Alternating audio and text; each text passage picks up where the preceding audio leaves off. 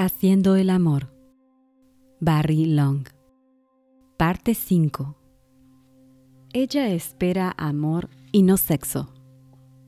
La mujer solo codicia al hombre cuando se identifica con la sexualidad masculina que él ha inducido en ella. La ninfomanía es una invención masculina y una fantasiosa proyección, como los sex shops, la pornografía, la prostitución, todo lo cual sigue vigente debido a la sexualidad masculina y la falta de amor en todo lo concerniente. La mujer ha sido totalmente atontada por el hombre, quien patológicamente le ha lavado el cerebro. Y así como la mujer moderna se felicita a sí misma en sus progresos por quebrar la dominación masculina en el mundo, falla en percibir que está tan firmemente enganchada como siempre a la sexualidad orgásmica de él y sus sustitutos clitorales del amor. Sus protestas son realmente sobre el amor, no sobre la igualdad, pero éstas no son escuchadas en el estridente campo de acción masculino. El mundo es del hombre, que lo construyó sobre la fuerza de la agresión sexual. La dominación masculina comenzó en el sexo y en el sexo continúa sin que nada le ponga freno. La mujer no puede cambiar esta posición marchando con estandartes o retirándose del sexo. Ha tratado por todos los medios a su disposición a través de los siglos.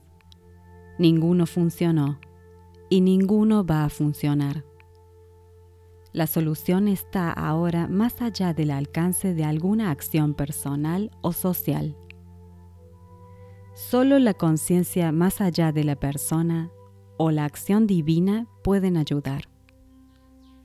Déjame preguntarte, mujer, ¿tienes realmente alguna idea de cómo liberarte a ti misma de la dominación sexual masculina? ¿Cómo volver a traer verdadero amor a tu vida?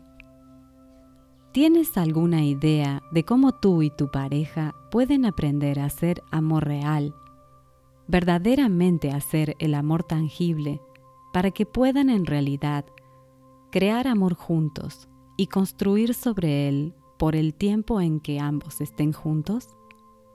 ¿La tienes? Si tienes una respuesta, por favor dila dilo ahora en voz alta o a alguien antes que te lo diga o antes de que estés tentada después de habértelo dicho a decir que ya lo sabías todo. Bueno, cualquiera sea tu respuesta, te pido que la dejes. Para encontrar el amor, tienes que abandonar todos tus preconceptos.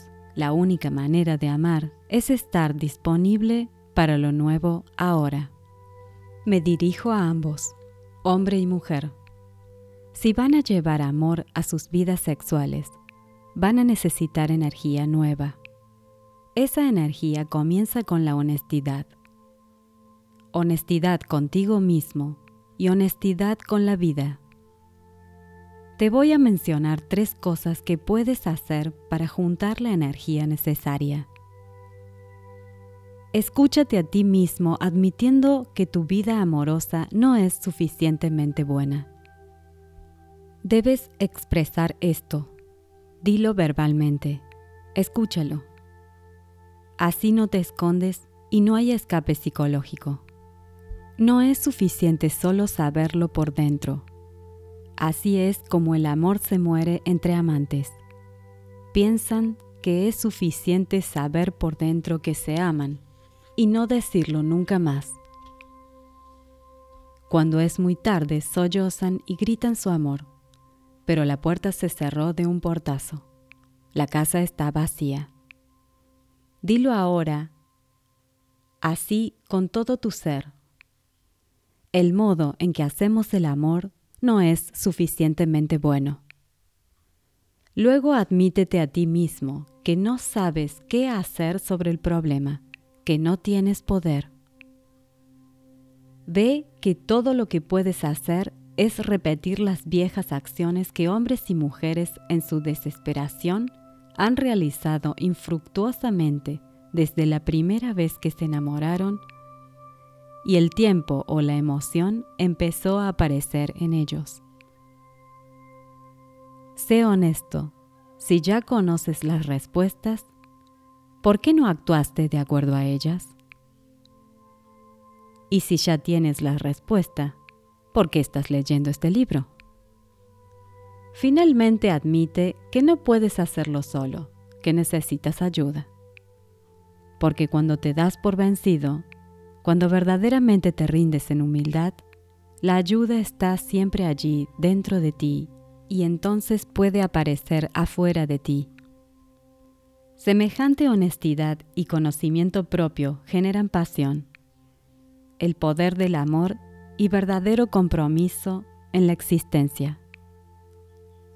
La palabra pasión originalmente significaba sufrimiento, no el sufrimiento del amor, sino el sufrimiento del falso yo es la desilusión o muerte del falso yo lo que da nacimiento a la verdadera pasión.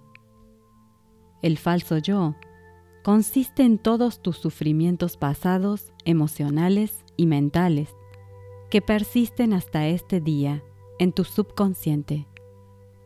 Y el componente más potente del falso yo es la infelicidad sexual. Todos los corazones destrozados, frustraciones sexuales y descontentos que has sufrido desde tus primeras experiencias sexuales. En otras palabras, el falso yo es la ignorancia y pena del amor. Como todo lo demás en la existencia, el falso yo naturalmente no quiere morir. Está sustentado por amor al falso yo en vez de amor al amor. Sin embargo, el tiempo en que el falso yo debe morir llega para todos, como todas las cosas. Este es el momento para que el amor entre más profundamente dentro del cuerpo.